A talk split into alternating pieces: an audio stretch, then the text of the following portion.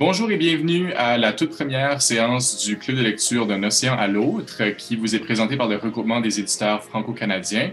À tous les mois, nous allons vous proposer euh, la lecture d'un roman publié récemment par l'une des maisons d'édition membres du regroupement. Mon nom est Xavier Lord-Giroux et aujourd'hui, je reçois dans mon salon Zoom Hélène Kochelniak pour discuter avec elle de son plus récent roman Génération Sandwich, paru aux éditions de l'Interligne en 2020. Ce roman raconte l'histoire de Liane, une cinquantenaire qui doit s'occuper à la fois de ses enfants et de son père atteint de démence, et nous vous invitons à le lire au cours du mois de janvier. Vous euh, pouvez l'emprunter en vous inscrivant gratuitement sur le site web de la Bibliothèque des Amériques ou euh, vous pouvez faire affaire avec votre réseau de bibliothèques euh, en l'achetant ou même en l'achetant, oui, dans une librairie.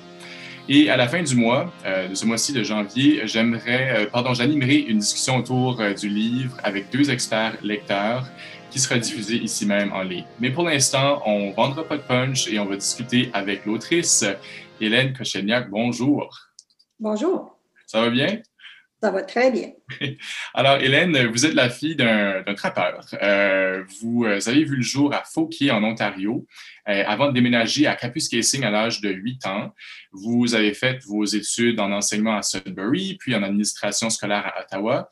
Pendant 36 ans, vous allez travailler dans le milieu scolaire, puis à l'aube, le premier jour de votre retraite, vous avez commencé à écrire et vous êtes écrivaine euh, depuis plus de 10 ans maintenant. Votre premier roman, Marraine, est paru en 2007 et vous euh, dites avoir aujourd'hui sept livres à votre actif. Le plus récent, bien évidemment, Génération Sandwich. On va y revenir. Donc, euh, Hélène, j'aimerais savoir comment s'est passée cette première expérience comme autrice d'un livre, finalement, Marraine, qui a connu un certain succès à l'époque? Euh, Marraine a été vraiment, c'est vraiment ça qui a lancé mon début euh, comme autrice. Euh, puis, à, cause de plein de circonstances, ce livre-là m'a amené un peu partout, aux États-Unis même. c'est un livre qui parle de la question de parrainer un enfant. Et à ce moment-là, moi, je parrainais un haïtien, un petit haïtien. Et euh, j'ai décidé de parler un peu de mon expérience, mais disons, c'est pas mon expérience comme telle, mon livre est fictif, mais c'est sûr que ce que j'ai appris en faisant ça, je m'en suis servi pour euh, construire euh, mon histoire. Mais c'est l'histoire d'une bonne franco-ontarienne qui vit à Kapuskasing, qui décide de parrainer un enfant dont la mère est haïtienne, mais le père est dominicain. Alors ça, ça me permettait euh, de jouer sur, si tu veux, deux pays et de comparer, disons, le mode de vie des gens et ainsi de suite. Mm-hmm. Et euh, cette femme-là devient amie avec la mère euh, du petit protégé. Et à partir de là, tu sais, je vais dans, dans plusieurs domaines. Je parle de la vie sociale, je parle de la vie politique, euh, je parle même de religion parce que les gens, les gens en Haïti sont, très religieux, de, religion catholique. Euh, j'implique un prêtre dans mon histoire. Et par la suite, les gens ont tellement aimé Marraine que j'ai décidé d'écrire une suite où, ça s'appelle Filleul, où euh, la marraine amène son protégé à Capusquet Donc là, je parle d'un enfant qui arrive ici qui a 13-14 ans, euh, qui n'a jamais vu de la neige, euh, qui ne connaît pas du tout euh, la situation au Canada.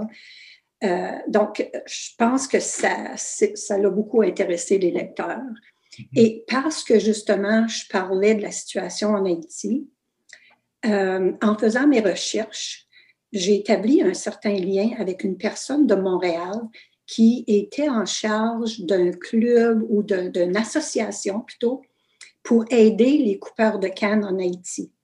Lui a vraiment aimé mon livre parce que, tu sais, à force de lui poser des questions pour m'assurer que ce que je disais dans mon livre était vrai, euh, qu'il a décidé presque de s'en faire un outil pour sensibiliser les gens à la vie difficile des coupeurs de canne. Et à partir de là, c'est lui, dans le fond, qui m'a fait inviter euh, à Fort Lauderdale, à Fort Myers, à Miami, euh, Washington, Boston, où je suis allée euh, présenter mon livre, Marraine.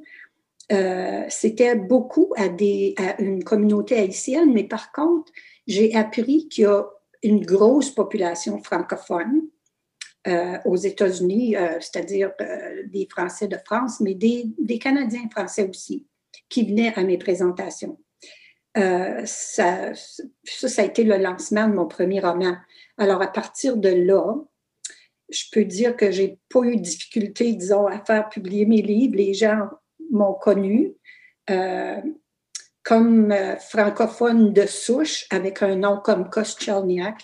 Ça, ça intriguait les gens. il y avait des questions à ce sujet-là. J'avoue. Alors, euh, dans le fond, ça a été écrit avant le, tremblement de terre en Haïti. Est-ce que est-ce que ça, ça, a changé euh, la réception que le livre a pu avoir par après? Est-ce que le livre a bien vieilli malgré cet événement-là qui a eu lieu en Haïti? Beaucoup, parce que euh, finalement, même encore, mon livre se vend. Puis, tu sais, ça a été publié en 2007, puis il y a encore des gens qui, euh, qui l'achètent et puis qui le lisent. Donc, oui, c'est sûr. Ah, c'est intéressant. Euh, donc, tu disais, en fait, et, euh, ce livre-là est campé euh, dans, le, nord de l'Ontario. tu as tendance à faire ça beaucoup, à, utiliser l'Ontario comme terrain de jeu pour, tes romans, je crois. C'est le cas de Génération Stanwich.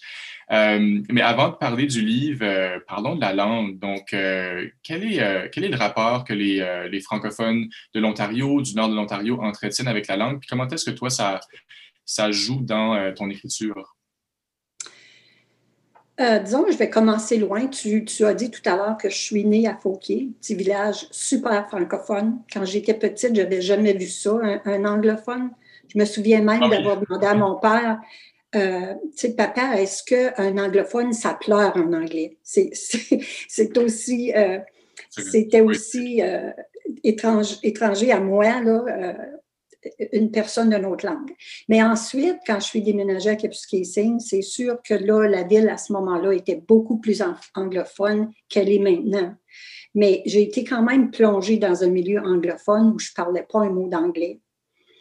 Et puis, éventuellement, comme toute bonne personne euh, dans le nord de l'Ontario, nous, francophones, avons été plongés dans euh, un milieu anglophone.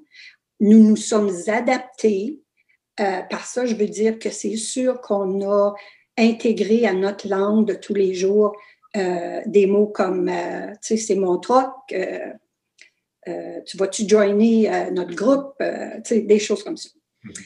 Et après un certain temps, parce que j'écris à tous les jours et que je manipule la langue, je dois dire que je m'étais, tu as dit tout à l'heure que tu sais, je parle beaucoup du nord de l'Ontario, je m'étais fait une promesse comme autrice que je ferais connaître mon coin de pays par mes écrits.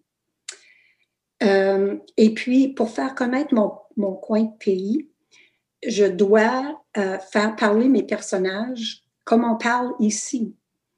Mais euh, j'ai eu, disons, pas de difficulté avec les éditions L'Interligne à faire accepter ça du tout. C'était pour moi. J'écrivais je vais dire en bon français, quand je commençais à écrire, mais quand j'arrivais à mes personnages, je n'étais pas capable de les faire parler euh, en français de France. Mm-hmm. Euh, parce que à ce moment-là, il n'était pas réel. Euh, il n'était pas vivant, il ne rejoignait pas les gens, les gens ne pouvaient pas s'identifier à mes personnages. tu vas voir aussi que dans, je dirais, quelques-uns de mes livres, je parle de hockey. Et puis, c'est sûr qu'ici, euh, la terminologie qui touche le hockey, c'est très anglicisé. Alors, j'ai commencé à jouer avec ça, puis je me disais, ici, euh, les gens, puis là, je dis mon monde, euh, souffrent beaucoup d'insécurité linguistique. C'est-à-dire que souvent, parce que les gens sont pas ils disent ben moi, je ne suis pas capable de, de, participer à un comité, je ne suis pas assez bon en français. Puis je, me suis dit, c'est pas correct. Comme nous nous sommes adaptés à notre milieu, c'est ça qui est devenu notre langue, c'est ça qui reflète notre culture, c'est en fait ce que nous sommes. Alors, pour faire connaître mon monde, je dois me servir de notre langue. je dois dire que présentement, quand je te parle, euh, c'est sûr que je fais un effort pour euh, refléter euh, le reste de mes écrits qui est du bon français. Mais je dis toujours que si j'étais en train de jaser avec mes frères dans le garage chez mes parents et qu'on prenait une bière ensemble, mon français serait un petit peu différent. Si tu comprends ce que je veux dire. Le mien aussi, je pense, ça nous arrive pas mal tous, mais tu as été jusqu'à même cette, cette langue-là dont tu parles oui, j'ai décidé de lui donner un nom pour euh, lui donner un certain euh, respect. Parce que je sais qu'au Nouveau-Brunswick, on parle de chiac, on parle de joual au Québec. Alors, je me suis dit, en Ontario, où déjà nous étions appelés des Ontarois avant d'être appelés des Franco-Ontariens. Ce qui est péjoratif, pas, Ontarois, c'est, c'est, pas comme une, une insulte ou... Euh? Non, non, c'était pas comme une insulte. Euh, c'est juste que je pense qu'on voulait attacher le mot franco, ontarien. Et euh, je trouvais ontarois, c'était un peu long pour une langue. Alors, euh, je l'ai coupé un peu. Et puis, j'ai baptisé notre langue, puis je l'appelle le tarois. C'est. Fait que dans le fond, tu as fait comme un travail similaire qu'on pourrait comparer à Michel Tremblay, qui, je sais, est un auteur qui te plaît beaucoup, ou même Anthony de Maillet, de redonner, de mettre à l'avant-plan cette langue vernaculaire-là on a peut-être un peu moins conscience que ça, que ça s'est fait en Ontario, mais euh, te voilà depuis une dizaine d'années en train de en train de faire ça. J'ai quand même une question parce que j'ai peut-être que Génération Sandwich reflète moins euh, cette, euh, cette réalité linguistique-là. Ça se passe à Ottawa, surtout dans la région d'Ottawa. Donc, en lisant le livre, j'ai pas eu j'ai vu quelques passages où est-ce qu'il y avait, euh, surtout au niveau du grand-père, euh, une langue plus, euh, plus vernaculaire, mais j'ai pas senti ça chez beaucoup d'autres personnages. Est-ce que tu peux m'en parler un peu plus? Oui, c'est que c'est sûr que dans la région d'Ottawa, à cause du fait qu'il y a beaucoup de gens qui travaillent pour le gouvernement, il y a l'Université d'Ottawa, donc il y a beaucoup de gens quand même qui s'expriment pas autant en tarois qu'en puis moi, l'autre type de français, j'appelle ça le français euh, Radio-Canada. Mais dans mon livre, où euh, le grand-père, qui est une personne âgée, comme de raison, euh, dans les 80, lui, c'est certainement, c'était un, agriculteur qui vit sur une terre, et puis quand c'est lui qui parle, c'est sûr qu'à ce moment-là, son français, c'est du tapois. Tandis que sa fille qui travaille plutôt, tu sais, comme. Voilà. Donc, ça dépend de mes personnages. C'est ça. Puis je trouve que tu. En tout cas, personnellement, j'ai trouvé que c'était bien. C'est pas facile à faire, tu sais, de, d'écrire du dialogue euh, en respectant euh, les différences de, de, langue, de langage que peuvent avoir différents personnages, mais c'est quand même assez bien reflété. Puis même, je dirais même au-delà de la langue, quand il est question de, du, euh, du personnage transgenre, et de son, euh, de la façon de le désigner. Je trouve que c'est très, c'est très sensible comment c'est fait, comment chaque personnage finalement perçoit cette transition-là. Mais on aura la chance euh, d'y revenir. Je vais d'abord parler de la. Ben, rentrons euh, encore plus dans le, roman Génération Sandwich. Donc, tu mets en scène dans ce roman-là une, famille. Il y a Dominique, qui est l'octogénaire, qui est le père de, de Liane. Euh, qui a 58 ans, qui est réceptionniste euh, dans un hôpital à Ottawa. Elle a trois frères, donc Denis, Claude et Jean-Guy, qui sont tous dans la quarantaine. Liane est mariée avec. Mariée ou euh, juste conjoint? Mariée, oui. c'est son deuxième mari. Son deuxième mari. Donc, son deuxième mari, c'est André, qui lui a un fils avec d'une première alliance. Ce fils s'appelle Justin. il a 24 ans. Et puis Liane a des enfants de son premier mariage aussi, donc Sophie et Stéphane. Puis Sophie a une euh, petite fille, Lily, qui dans le livre devient Liane. Donc en gros, c'est ça la famille que tu, euh, que tu mets en scène dans, dans Génération Sandwich. C'est quand même une grande famille, il y a beaucoup de personnages. Euh, on y croit, par contre, c'est, il me semble que c'est le genre de famille qu'on pourrait voir, qu'on pourrait croiser comme ça par hasard.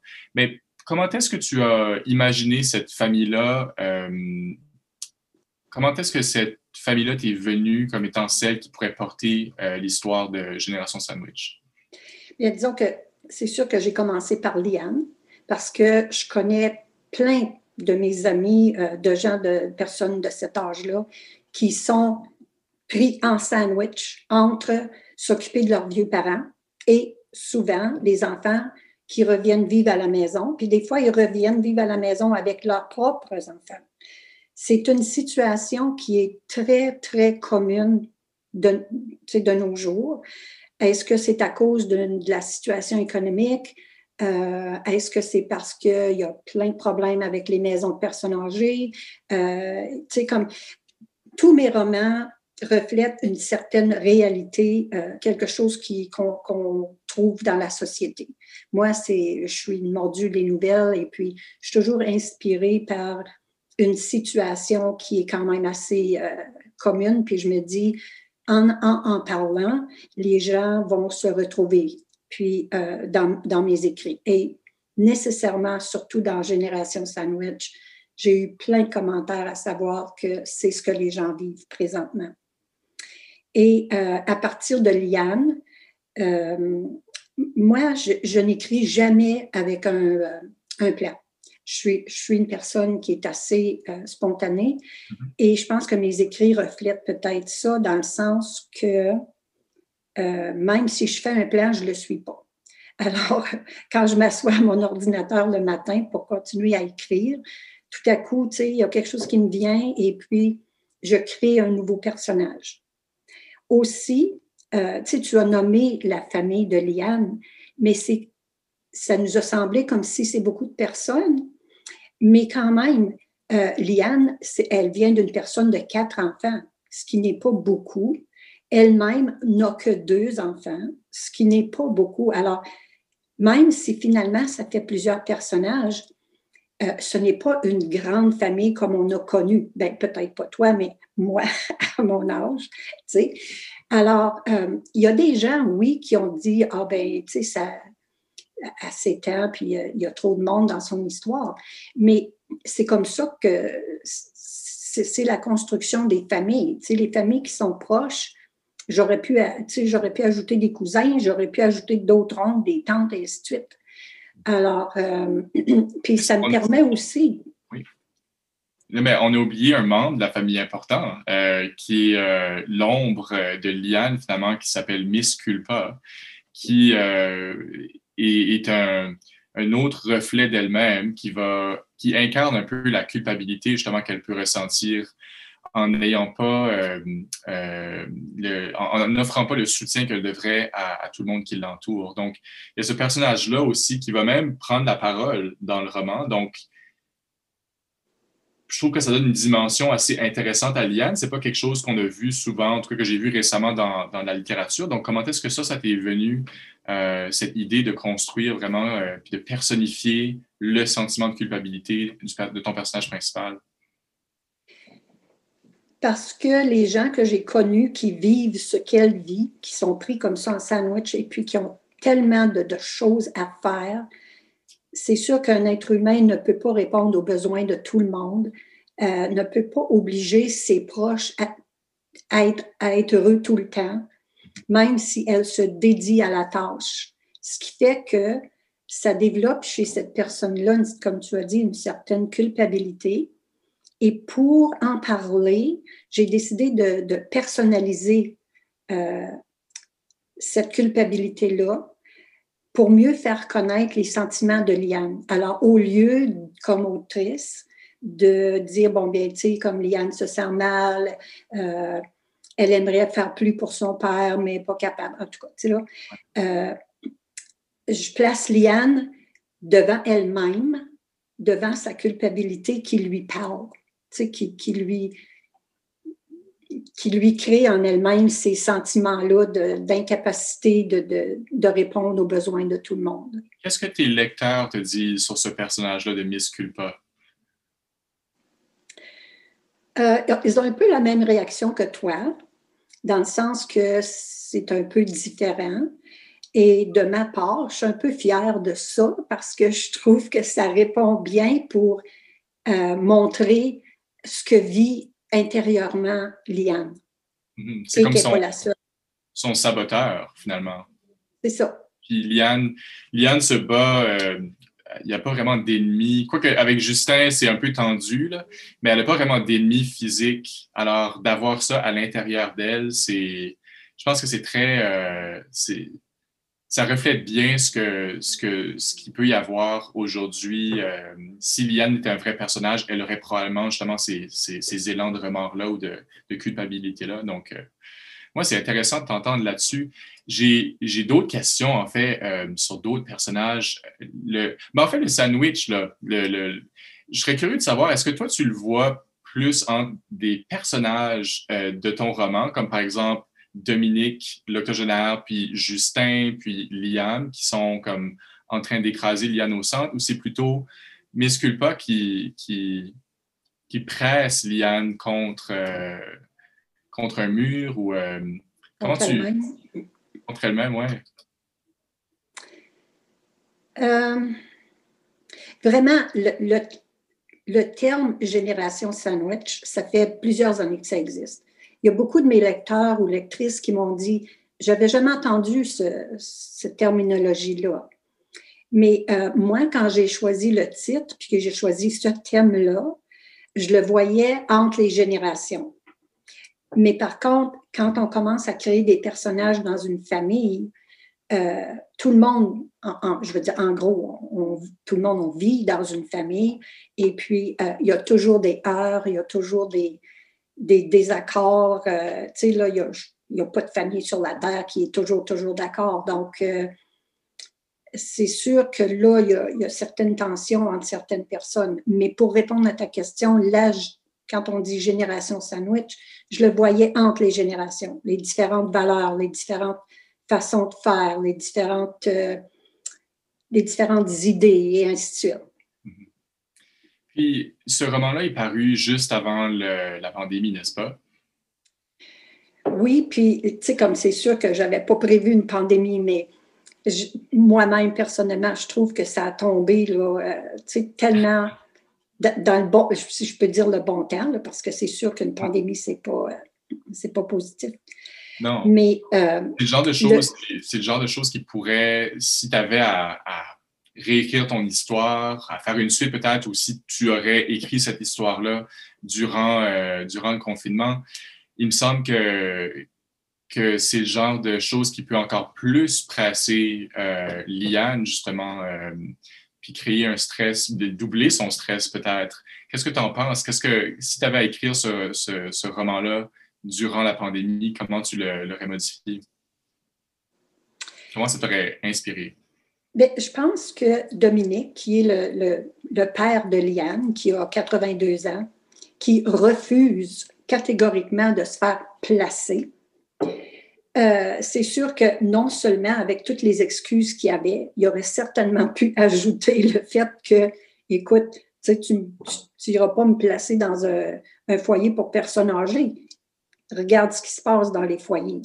Puis c'est sûr que Liane, en plus de tout ce qu'elle vit, euh, probablement qu'elle n'aurait pas insisté pour placer son père dans une maison pour foyer, parce qu'elle serait dit, euh, je ne suis pas pour y faire ça. Ça y aurait juste mis plus de pression parce que déjà, euh, elle s'en occupe beaucoup parce que son père, euh, qui, qui, fait de la démence, puis que, tu sais, avec tous les problèmes que ça peut causer, qui vit seul, si on a le temps tout à l'heure, je pourrais lire un passage où Liane avait décidé de, de trouver une personne qui viendrait passer une heure ou deux par jour avec son père pour, mm. euh, pour l'aider pour ses médicaments, pour euh, euh, son bain et ainsi de suite. Et le père s'est garanti qu'à son âge, il est encore sûr qu'il est capable de s'occuper de lui-même, puis il refuse. Est-ce qu'on peut, ben on peut, on peut lire l'extrait, certainement? OK. Alors. C'est l'adjointe, la, celle, qui, celle qui aide avec les soins qui est française, c'est ça? C'est ça. Alors, la personne que Liane a trouvée pour aller euh, aider son père, c'est une bonne euh, personne de France. Alors, euh, elle, elle l'appelle, elle a dit Monsieur Dominique, Monsieur Dominique. L'homme jura intérieurement. Saint-Cybole qui était fatigante. Elle était chez lui depuis quelques jours seulement et il avait déjà le goût de lui lancer à la tête le petit banc qui lui servait autrefois à traire les vaches. Une chance qu'il ne l'avait plus, sinon il aurait fait un malheur. Monsieur Dominique, Monsieur Dominique. Dominique sourit. Continue à crier, ma belle. Tu penses que je vais m'exposer tout nu aux yeux d'une étrangère. Il avait verrouillé la porte de la salle de bain, euh, bien que Liane ne lui, eût expressément défendu. Ne barre pas la porte quand tu prends ton bain. On ne sait jamais ce qui peut arriver. Tu pourrais tomber et te blesser. Sa fille prétendait que c'était les recommandations euh, du service de santé. Cependant, il la connaissait, toujours à se mêler de ses affaires. Il avait insisté sur le fait qu'il pouvait très bien s'organiser sans son aide euh, à la maison. Alors, tu sais, je pourrais continuer, mais c'est que le pauvre, le pauvre père, euh, tu sais, pour moi, ça représente la façon dont les gens étaient, tu sais, dans, je vais dire l'ancien temps, mais euh, tu sais, les gens qui sont vieux aujourd'hui, qui sont dans des maisons de, de personnes âgées. Tu sais, ce sont des gens qui ont, qui ont eu la vie dure, qui ont travaillé fort, qui étaient très indépendants, euh, qui, ont, euh, qui, ont, qui ont élevé des grosses familles. Alors, rendus à l'âge où ils sont, ils ne sont pas prêts à accepter ce genre d'aide-là. Puis, ils ne veulent pas non plus se faire dire par leurs enfants quoi faire. Mais Liane se sent obligée d'aider son père parce qu'elle voit, que comme on dit en bon français, qui en perd des bouts un peu. Mm-hmm. Alors, c'est ce que j'ai voulu euh, représenter ou ce que j'ai voulu présenter dans, dans ce livre-là de Génération Sandwich. Puis si on revient à la pandémie, ben, tu sais, euh, on voit que ce, ce, personnage-là de Dominique devrait probablement être dans une maison de personnes âgées. Mais à ce moment ici, quand on entend aux nouvelles tout ce qui se passe, les gens qui sont dans la situation de Liane aujourd'hui pendant qu'on se parle, c'est sûr qu'ils vont y penser deux puis trois fois avant de, de, de dire ben, je pense que je vais placer mon, mon mm. père ou ma mère dans un, un tel foyer. Mm-hmm. Ça aurait pu donner des arguments finalement à Liane pour pas. Euh, contre, contre, un de ses frères, justement, qui veut placer euh, Dominique dans un foyer. Je pense que Dominique aussi, il y a beaucoup de choses qui lui sont imposées. Tu sais, euh, puis ça, se passe dès le début du roman où on va changer, euh, je pense, sa fouteuse. Euh, il y a des choses comme ça qui changent chez lui, puis il s'en aperçoit pas parce qu'il perd un peu la mémoire. Alors là, il n'arrive pas à se faire à manger, euh, c'est frustrant, puis on, est constamment en train de lui, imposer des choses. Puis, en tant que jeune, on dirait que ça, ça fait peur ou ça, ça me fait réfléchir sur comment moi-même je vais prévoir ma, ma vieillesse à long terme. Je ne sais pas si toi, tu as eu ce, même genre de réflexion-là. Comment tu fais si, si tu commences à, perdre un peu la mémoire? Comment tu fais pour t'assurer que ton cercle, ta famille puisse bien t'accompagner là-dedans? Je dois te dire que plusieurs personnes qui ont lu mon livre m'ont dit, tu sais, je me retrouve dans cette situation-là. Et euh, quand on voit, puis là, je vais parler pour moi-même aussi, quand on voit comment les personnes âgées sont traitées hmm. et quand on voit, euh, on se voit à l'âge où euh, c'est un peu ce qui nous attend dans pas grand temps, euh, les gens de ma génération, on se pose énormément de questions. Puis je vais même aller un peu plus loin, même si je devrais peut-être pas, mais je sais très bien que les gens y pensent. Euh, on vient, euh, on est en train de d'accepter une loi pour euh, la question de, du suicide assisté. Mm-hmm. comme de raison, quand on parle de ça, c'est dans d'autres circonstances, c'est sûr, mais je dois dire qu'il y a bien des gens qui m'ont dit, moi, Hélène, je ne vais pas me rendre à ce point-là. Au point d'avoir recours à l'aide médicale à mourir? non, au point, au point d'être, de vivre dans une maison pour personnes âgées avec tout ce qui se passe. C'est au point de perdre ton indépendance, au point de, de, perdre ta mémoire, au point de même plus savoir des fois où tu es rendu. Tu. Mhm. Mais en même temps, Dominique euh, joue un rôle important pour euh, Liam d'une certaine façon. Puis je voulais t'en parler parce que moi, c'était un des passages préférés où est-ce que. Puis je trouvais que c'était presque du génie, tu sais, de euh, Dominique euh, voit arriver Liam pendant un souper de famille, puis lui dit Tiens, voilà notre petit gars. et puis Liam qui est en transition, donc qui était autrefois Lily, et puis qui essaie de, de, de, se faire accepter comme, euh, comme garçon finalement auprès de sa famille. Puis la famille a beaucoup de réticence, mais Dominique, lui, c'est le premier finalement à le, à le, à le reconnaître comme ça. Peut-être un peu malgré lui, mais finalement, c'est quand même un point important dans euh, l'histoire de Liam. Euh, donc, même si, je sais pas, c'est même si il n'est plus tout à fait qui il était, Dominique, il joue quand même ce rôle important-là de, de patriarche, presque, tu trouves pas? Oui. Le leader familial. Oui, sauf qu'il ne le fait pas avec un but, euh, je ne sais pas si je peux dire politique, là. Il ne le fait pas pour euh, faire accepter sa petite fille, son petit-fils. Mm-hmm. Euh, c'est juste que lui, tu sais, les personnes âgées, on dit, n'ont plus de filtre. Donc, pour lui, qui voit euh, sa petite fille qui était Lily, qui est maintenant Liam, et qui ressemble beaucoup plus physiquement à un garçon. Mhm. Lui, il fait le commentaire sans filtre. Euh, il admet ça. Puis là, il cause plein de, de, malaise autour de la table. Mais pas pour Liam. Liam n'a euh, pas de malaise avec ça, je pense. C'est vraiment les autres.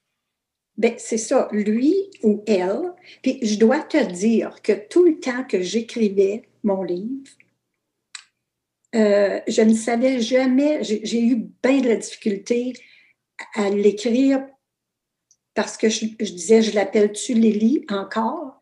Je l'appelle-tu Liam? Tout dépendait qui parlait ou la regardait. Si c'était euh, le père de Lily, qui lui accepte pas du tout ce genre, tu sais, la question du transgenre, euh, ben lui, quand il parlait, c'était ma petite fille.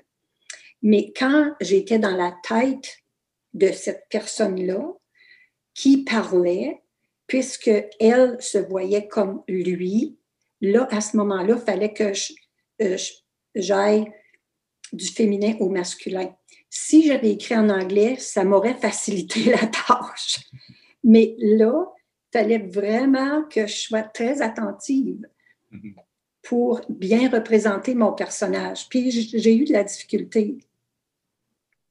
Oui, non, c'est. Mais, mais je trouve que ça paraît bien euh, avec les, justement, les différents points de vue, chaque personnage, justement, parce qu'on ce qu'on oublie de dire, c'est qu'on entre un peu dans la, dans, on, prend la perspective de différents personnages à différents moments du récit. Alors, c'est comme si on suit l'acceptation de, euh, de cette transition de genre-là selon la perspective de différents personnages. Donc, ça, c'est vraiment... Euh, moi, j'ai trouvé ça vraiment super, pour te dire la vérité. On doit bientôt terminer, mais avant de se laisser, je voulais te demander une question un peu ludique. Euh, dans le fond, le roman s'appelle Génération Sandwich, puis je serais juste curieux de savoir, toi, ton sandwich préféré, c'est quoi? J'essaie de, compter, de compter les sandwichs qu'on mange dans, le, dans, le, roman, mais je serais curieux de voir de ton côté qu'est-ce que, qu'est-ce que tu veux euh, manger? Ben, moi, je, dirais que c'est un, pain panini au jambon. Pain panini au jambon, OK. Oui. Qui, qui fait le meilleur pain panini au jambon? Ben, c'est moi. Ah. On ira te voir. Ou tu pourrais avoir ça dans un salon du lit, tu ferais, euh, tu presserais des panini pour, euh, pour tes lecteurs. C'est ça. Alors, euh, avant de se laisser, je serais aussi curieux de savoir euh, sur quoi tu travailles euh, en ce moment. Est-ce que tu peux nous en parler? Oui, c'est-à-dire que, il y a quelques mois, j'ai soumis un manuscrit au sujet de l'anorexie, parce qu'encore là, tu vois, c'est quelque chose qui, qui commence à être malheureusement commun dans notre société. Mm-hmm. alors là, dès que j'envoie un manuscrit, je commence à écrire d'autres choses le lendemain matin. Et là, ça va être un autre recueil de nouvelles dans lequel j'exploite des thèmes comme, euh, laisse-moi penser, euh, euh, disons, la chirurgie bariatrique. Encore là, je connais, sais. je parle de la question des Autochtones et de l'environnement, la question des jeux télévisés.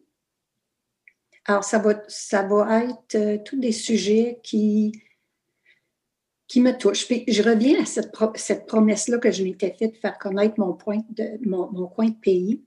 Puis ce que je voulais faire, en fait, c'était de, montrer aux gens que même si on vit un peu euh, isolé, ici dans le nord, pas loin de la baie James, on vit exactement les mêmes choses que partout ailleurs. Euh, donc, fait qu'ici aussi, on a, des générations sandwich, on a des gens qui sont anorexiques, on a des gens qui euh, ont des problèmes avec l'environnement et les Autochtones, et ainsi de suite. Alors, c'est toujours des thèmes que j'aime exploiter. Puis, j'ai, autant que possible, même si des fois, secrètement dans mon cœur, j'ai des partis pris, je m'assure de présenter les deux côtés de la médaille. C'est un peu ça le travail euh, d'être écrivain aussi. De mm-hmm. rentrer justement dans euh, et de montrer ce qu'on ne peut pas voir. Euh, donc, mais en tout cas, bonne chance avec, bonne chance avec tout ça. Merci beaucoup d'avoir euh, été avec nous aujourd'hui, puis euh, meilleure, des chances avec tes projets pour 2021. Euh, ben, merci beaucoup, Xavier.